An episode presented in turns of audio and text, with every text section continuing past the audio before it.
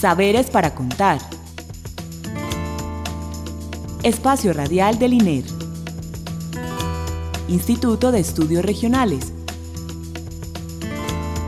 Universidad de Antioquia. Identidad, territorio, cultura, investigación, diálogo, región, expresiones. Saberes para contar.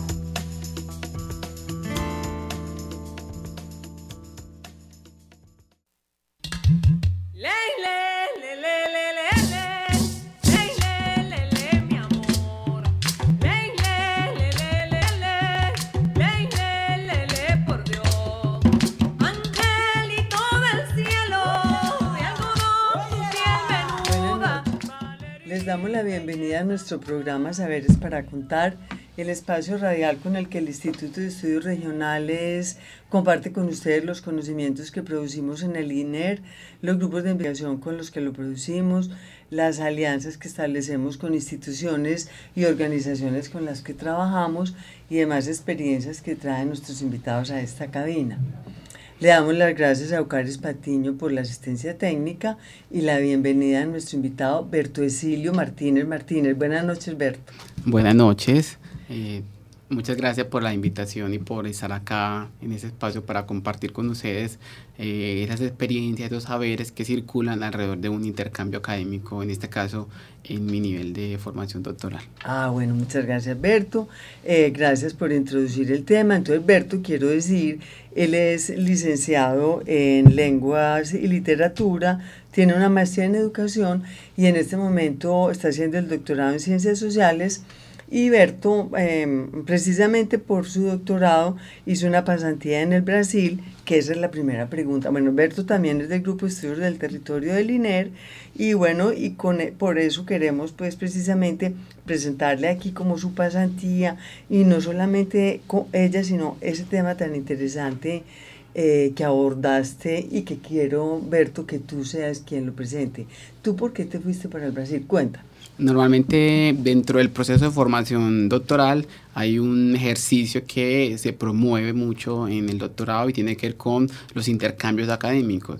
Por un lado, esos intercambios fortalecen las relaciones interuniversitarias, es decir, la Universidad de Antioquia, la Facultad de Ciencias Sociales y Humanas a la que pertenece el doctorado y también pues el INER, que es el grupo de investigación que apoya de alguna manera mi ejercicio investigativo. Entonces, por un lado, fortalece estas relaciones interuniversitarias pero por otro lado lo que permite es encontrar un contrapunto u otro escenario a partir del cual uno eh, afina su pregunta o encuentra otras maneras de esa misma pregunta, en mi caso, que mi pregunta tiene que ver con las espiritualidades, las religiosidades de la, de la población afrodescendiente en Colombia, entonces estaban buscando otro escenario a partir del cual, mm, digamos, encontrar escenarios de diálogo con esas otras formas de religiosidad.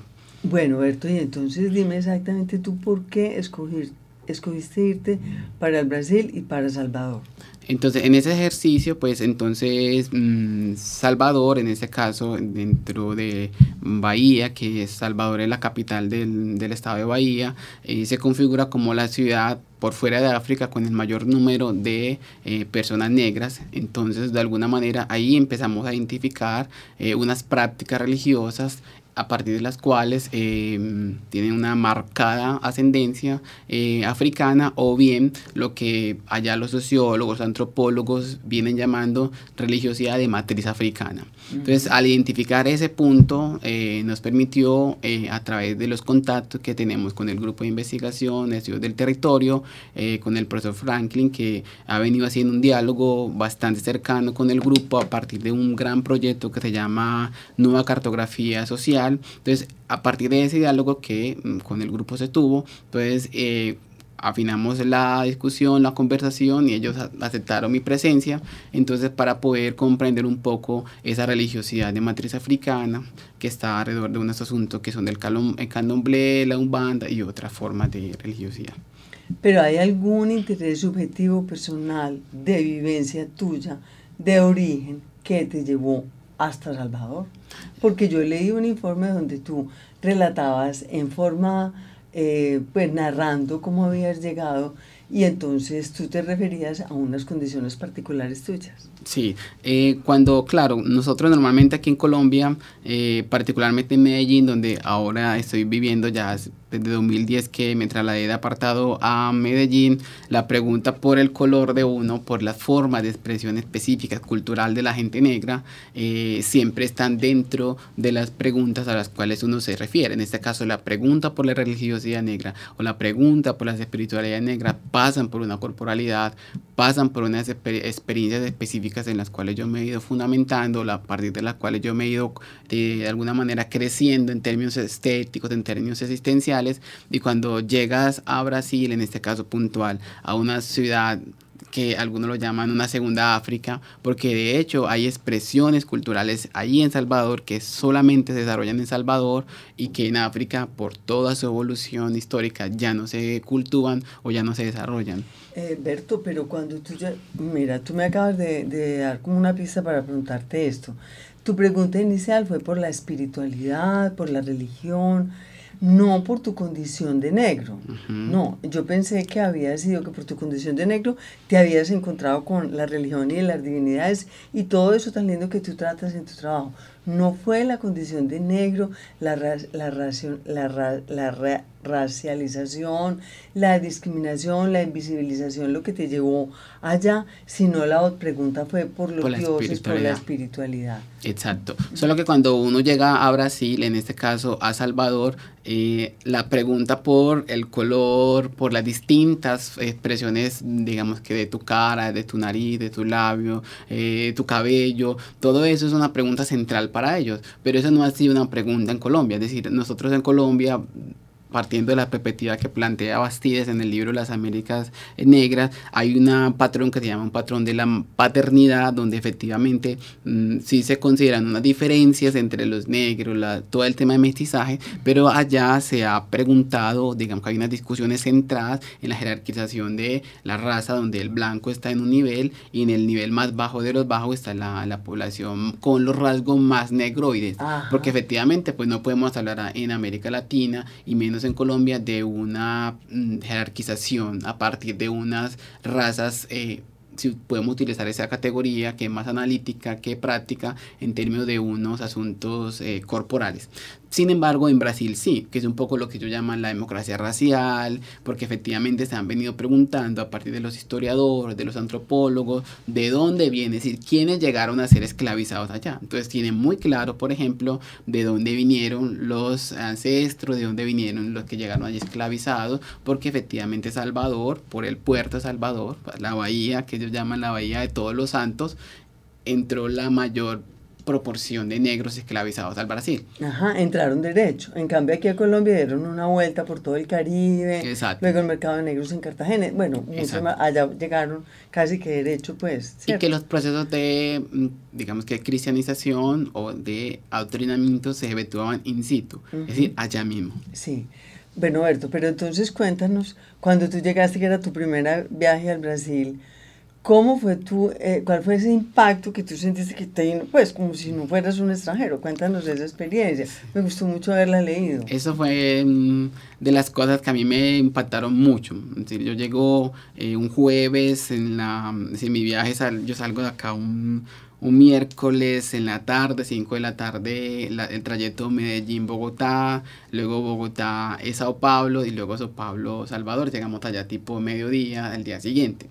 Entonces cuando yo, mm, em, el profesor me recibe y nos vamos en metro, nos vamos del metro de Salvador, que es relativamente nuevo, reciente, y, y, me doy cuenta que yo no parecía un extranjero. De hecho, las personas me preguntaban de qué parte de África venía, eh, de que si era alguna de las partes de Brasil que también tienen presencia negro, como la parte de arriba de, em, por ejemplo, de Fortaleza y otros lugares que tienen presencia negra.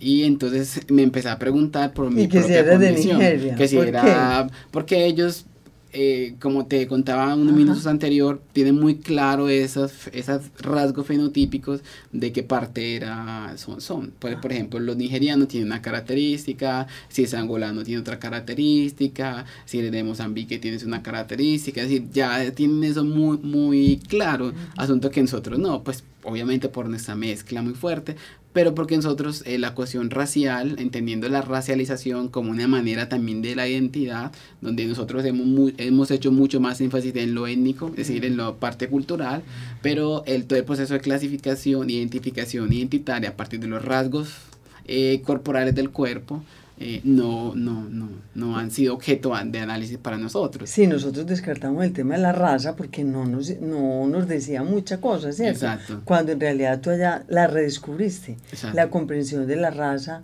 como uno de los factores de construcción de lo negro. Exacto. Y que sobre esa base ellos han hecho procesos, por ejemplo, de reivindicación del cabello de las mujeres. Entonces, por ejemplo, lo que me sorprendió es que no vas a ver las mujeres con su cabello liso eh, con alicer, sino que son sus cabellos crespos, eh, vas a ver el cuerpo, otras estéticas corporales, porque hay otra idea del cuerpo de la mujer, por ejemplo, pero también del cuerpo del hombre negro, afro, de alguna manera esas preguntas están instaladas ahí, porque claro, cuando esa pregunta, digamos que lo toma de solayo, la pregunta por el cuerpo, entonces venimos a naturalizar la manera en que tú ves, por ejemplo, la, toda la población negra en Medellín, que la mayoría de las mujeres tiene su cabello liso, ¿cierto? Porque hay, hay una estética que dice cómo es el cabello bonito, ¿cierto? Hay una idea de belleza, hay una idea de cuerpo que se instaura en la subjetividad y por tanto, en, digamos de alguna manera, en el modo cotidiano de vivir de esas personas. Por eso eh, me sorprendía, porque yo, eh, la única manera de que ellos se dieran cuenta que yo no era un vallano o que no era un africano era cuando hablaba, desde con mi portugués incipiente, por, por, por mi acento, pero pasaba desapercibido. Luego la pregunta era, bueno, entonces, eh, ¿quiénes finalmente son mis ancestros? Entonces, cuando con varios de los que conversamos en encuentros, eh, en eventos, en, decir, en, un parque, o ir a tomar un café, o ir a, a una fiesta, a cualquier lugar, entonces siempre la pregunta era, ¿de dónde son tus ancestros. para eso la pregunta y se, central. se sorprendía que en Colombia hubiera negros. Por ejemplo. Es decir, porque también hay una, una idea mm, muy, muy generalizada de, de, la presencia negra en ciertos lugares. En este caso en Cuba, la parte alta de Estados Unidos, pues como toda la presencia anglosajona. Y en Colombia, solo en los círculos académicos sabía que había presencia negra. Entonces, en la gente, en la cotidianidad, es decir, cuando yo iba a una tienda, cuando iba a un lugar X específico con la gente en la cotidianidad, eh, decía, pero en Colombia hay negros. esta pregunta por lo negro en Colombia no estaba tan visible. Y supiste dar buena cuenta y buena razón de los negros en Colombia. pero yo creo también tiene que ver con por el idioma. Yo creo que también el tema de que el resto de la América Latina se habla español y que en Brasil ese tema del portugués ha hecho que haya un pequeño llamémoslo un pequeño enclave, en la que no hay cierta um, diálogo. De hecho, los diálogos de Brasil son mucho más diálogos con África, es decir, que están al frente, es pasar el Atlántico y estás al frente con, con Nigeria, con, Sudáfrica, con Angola. Entonces, esos diálogos um, África-Brasil se mantienen mucho más vivos porque toda esa, digamos que esa costa, gran parte de esa costa, son países, digamos que, mm, que su idioma oficial es el portugués. Claro, pero entonces no, exacto, entonces no tienen esa relación. Yo creo que esa relación es más fuerte con ellos que con los vecinos de América Latina. Claro. Además, pues sí, claro, por, por la colonización, la lengua, y de allá, de allá nos el continente era, pues, claro, pues que eso no tiene nada que ver en esta conversación, pero pero eso está unido pues en el pasado.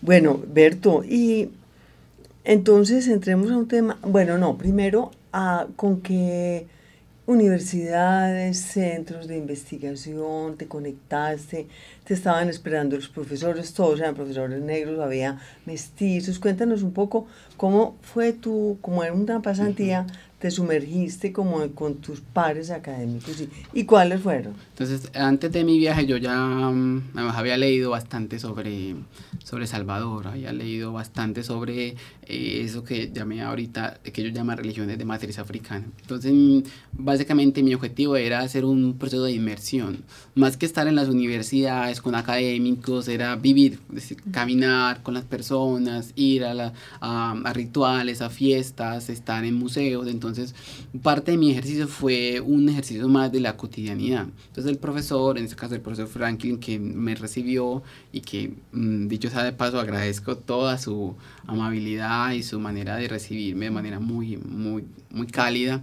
Entonces, lo que hicimos fue una agenda. Es decir, yo iba, mm, conozco a este profesor, este profesor me recomienda a otro, y así íbamos haciendo una red de, de recomendados, una red en la que yo iba haciendo unas pequeñas selecciones en razón de los asuntos que yo consideraba mucho más potentes para la pregunta que yo me estaba haciendo, o por lo menos para mis inquietudes iniciales. Entonces, en ese sentido, eh, pasaba por la Universidad Federal Reconcagua de Bahía, por la Universidad Federal de la Bahía, por la Universidad de Intercambio que se llama UNILAB, que es una universidad muy particular, porque esa universidad lo que hace es intercambio con la comunidad de países eh, de habla portuguesa. Entonces, vas a encontrar en esa universidad que tiene sede allí la más cerquita de Salvador, es en San Francisco de Conche, aquí estudiantes de los países, es decir, de Mozambique, de Guinea-Bissau, de Santo Tomé y Príncipe. Entonces, en una clase, por ejemplo, en la que puede participar, en varias de las que puede participar, tú te vas a encontrar eh, estudiantes de hasta de siete países diferentes. Esa es la Universidad eh, Internacional de Lusofonia. Exacto. Esa universidad, entonces, ir a una clase donde tú vas a encontrar distintas tonalidades, distintas tonalidades de negro, distintas maneras de, de la negritud. Entonces, porque además empezamos a construir unos mitos, o sea, una idea, porque una idea de África salvaje, que es la que muchas veces tenemos sobre África, sobre todo inducida por una perspectiva muy, muy digamos que norteamericana, porque si tú ves los canales que nos presentan en, en ciertos operadores de cable, cuando hablan de África es de África salvaje, es decir, la sabana, del Sahara, ¿cierto? De los elefantes, de los leones. Serengeti, bueno, todo eso. De los ríos, pero no hay una perspectiva humanizadora frente a la presencia de los, de los africanos acá. Entonces, cuando él te habla de tu país, que en mi país tenemos ciertos desarrollos, que en mi país tenemos ciertas preguntas, por supuesto que no hay que negar las dificultades en términos de la política, ¿cierto? Del, del proceso de corrupción, del tema de salud, digamos que salud básica, ¿cierto? De asuntos de sanidad, pero creo que hay unas preguntas que superan esa idea de una barbarie, ¿cierto? De que las religiones africanas son una maraña de supersticiones. Entonces, ese tipo de experiencias, por ejemplo, para mí fueron muy importantes para, primero, de construir esa idea que uno tiene de África, y segundo, ver a africanos eh, ¿cierto? que vienen de allá y que, que configuran todo el, eh, digamos que el acervo ancestral de tus prácticas. Y esos africanos, Berto, se sienten más cómodos en el Brasil, o sea, lo sienten como suyo, más que un colombiano. ¿Cómo, cómo eso? Como esa, sí, como parentescos o esas afinidades, ¿cómo las ves tú? Yo creo que de todas maneras estamos hablando de una parte de Brasil, porque entendamos que mm. Brasil es un casi que país continente que tiene unas particularidades donde el norte del que estamos hablando, pues el, el nordeste, que, incluye pues a Salvador, ¿cierto? A, San Luis de Marañao y a otros lugares, pues evidentemente negro, porque por ahí, por ese puerto, fue la entrada del gran proceso de esclavización. Pero si vas al sur, luego allá hay otras colonias de alemanes, de judíos, entonces hay otra perspectiva de lo que significa los procesos étnicos por lo menos en este espacio donde estamos hablando, que lo llamamos el recóncavo bayano, esa parte pues como de, de Salvador, hay una digamos que hay un afincamiento muy fuerte, ellos encuentran ahí unas raíces bastante fuertes de su proceso de africanización. De hecho, se sorprenden, porque muchas de las prácticas que todavía se conservan en Brasil, en, en, en África ya no están. Porque cuando, están en Brasil, sí. Exacto, porque cuando hubo ese proceso de trata de esclavos, mm, que ahí, por ejemplo, en Salvador, mm, una de las normas era que no se podía traer de masivamente de una sola etnia a un solo lugar. Entonces había que traerlos y repartirlos. Sin embargo, ahí se violaba esa norma. Entonces traían grupos enteros, o sea, etnias completas y las sembraban ahí. Ah. Por eso, de alguna manera, se pudo conservar muchas de las prácticas que todavía están ahí y que allá no están porque se los trajeron todos. Y muy distinto aquí, que en Colombia, que también se dispersaron y no hay etnias completas, ni clanes completos, ni grupos familiares completos. Y, o sea, se distribuían en el mercado de esclavos en Cartagena o en el Caribe. Por supuesto. Y sumado a eso, pues el tipo de, de, de esclavo que llevaron. Entonces, eso también influye en que ellos encuentren ahí unas de su, de, de, toda su, su, raíz africana. Y, por ejemplo, porque me imagino pues que habrás venido con muchas inquietudes, em, el, se ha podido, tú sabes, la gente, los negros que vinieron esclavizados a Colombia, ¿de qué parte de África vienen? Y los de Brasil, ¿de qué parte de África? Pues mira, hay unos estudios, por lo menos en Brasil, mmm, hay que, son varios elementos que tener en cuenta. Uno es el tipo de etnia, que son básicamente Yoruba, que llegaron pues como allí, aunque hay otros etnias como las etnias Fon y otras etnias también que llegaron. Pero la particularidad ahí es esa. Uno, el, tra el, digamos que el proceso masivo de traslado. Entonces eran completos. Entonces se instalaban ahí. Segundo, lo que tiene que ver con el, con porque eran más, digamos que de las partes urbanas. y el, el, el, digamos que el procedimiento o al tipo de, de digamos que desarrollo económico del cual se escribieron, que son más del tema de, de, de, plantaciones, de azúcar, caña de azúcar, algodón y todo eso. Entonces eso permitió que las organizaciones, o por lo menos lo que llaman las eh, hermandades y todo eso, se organizaran por nacionalidades, básicamente, por el tema de lenguas. Eso permitió. Diferente, por ejemplo, a Colombia, que en Colombia, como lo acabé de nombrar, pues la entrada fue por Cartagena y algunos venían pues de otras, ya eran evangelizados y venían bautizados y todo, eh, más de la etnia Bantú. Y esos bantúes, por ejemplo, eh, la particularidad de ellos es que eran muy apetecidos por su trabajo, digamos que en la agricultura. Entonces, mucho, por ejemplo, de la esclavización en Brasil eran esclavos de, de, para servicios domésticos.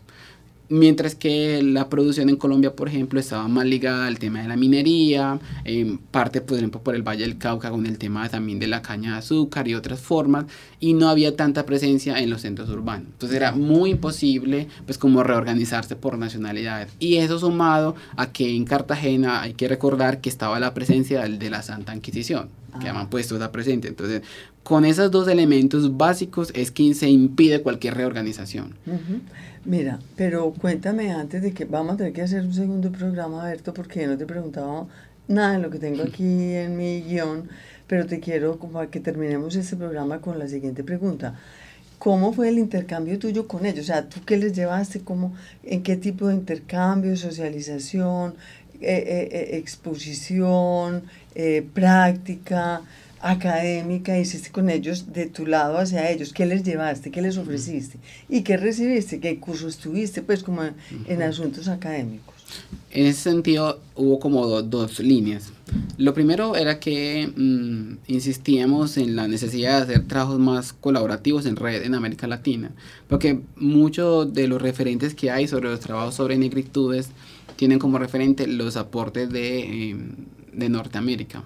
Entonces hay que hacer un trabajo mucho más comparado en términos de América Latina, porque por supuesto que América Latina tiene una particularidad y es que es una presencia católica, bien sea portuguesa o eh, española, la que configura mucho de las religiosidades y toda esa presencia, mientras que arriba pues son protestantes, eso por un lado. Entonces como hacer esos intercambios de hacer redes de trabajo, eso lo estamos tratando de construir con el, con el con el Centro de Investigaciones Afroorientales, ¿cierto? la Universidad Federal de la Bahía, con el Centro de Estudios... Eh, de pueblos afro, de, afro-indoamericanos. Exactamente, entonces como a empezar a tejer redes, porque de todas maneras mi intercambio es relativamente corto, fueron dos meses. Pero tú tejiste redes, pues, y con todo esto que nos has contado, pero también ¿Hiciste alguna ponencia? Cuéntanos. Sí, entonces eh, el otro elemento segundo fue la, entonces una ponencia con unos estudiantes de la Universidad Recóncavo de Bahía, básicamente con estudiantes de maestría en ciencias sociales. Entonces ahí lo que discutíamos sobre metodología, ¿cierto? Cómo pensar metodológicamente,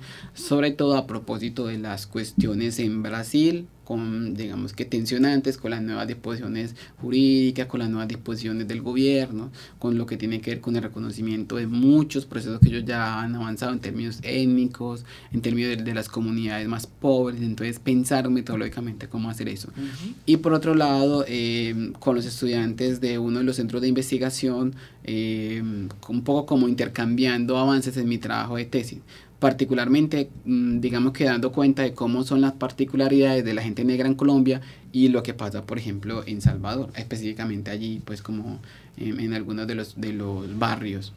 ¿Y también hiciste trabajo con los quilombolos o no? ¿O no?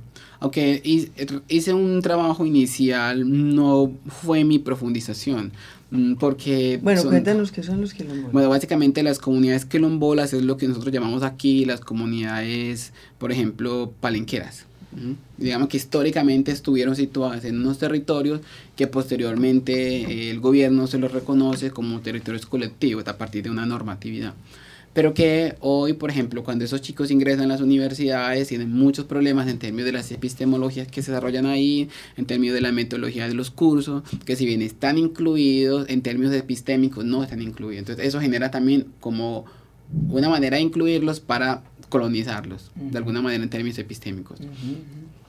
Bueno, eh, hay un tema que es muy clave, yo creo que lo, lo va a denunciar ya, para que lo dejemos para el próximo programa, y es el tema de las epistemologías de las que tú, a las que tú te has referido, porque yo sé que tú nos puedes ilustrar mucho sobre esa experiencia tuya con esa matriz judeocristiana, ¿cierto? Toda esa epistemología y otras matrices culturales eh, eh, que encontraste allá que nos van a confrontar lo negro en América Latina con dos matrices distintas. Entonces, ¿te parece que puedes venir a un segundo programa, Berto?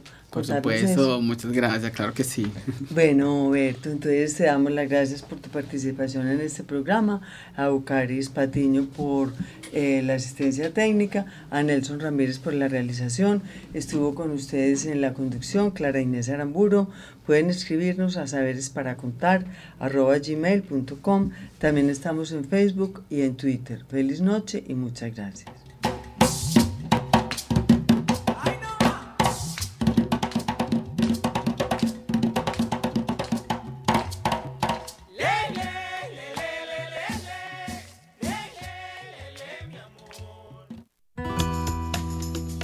Saberes para contar. Espacio Radial del INER. Instituto de Estudios Regionales. Universidad de Antioquia. Identidad, territorio, cultura, investigación, diálogo, región, expresiones.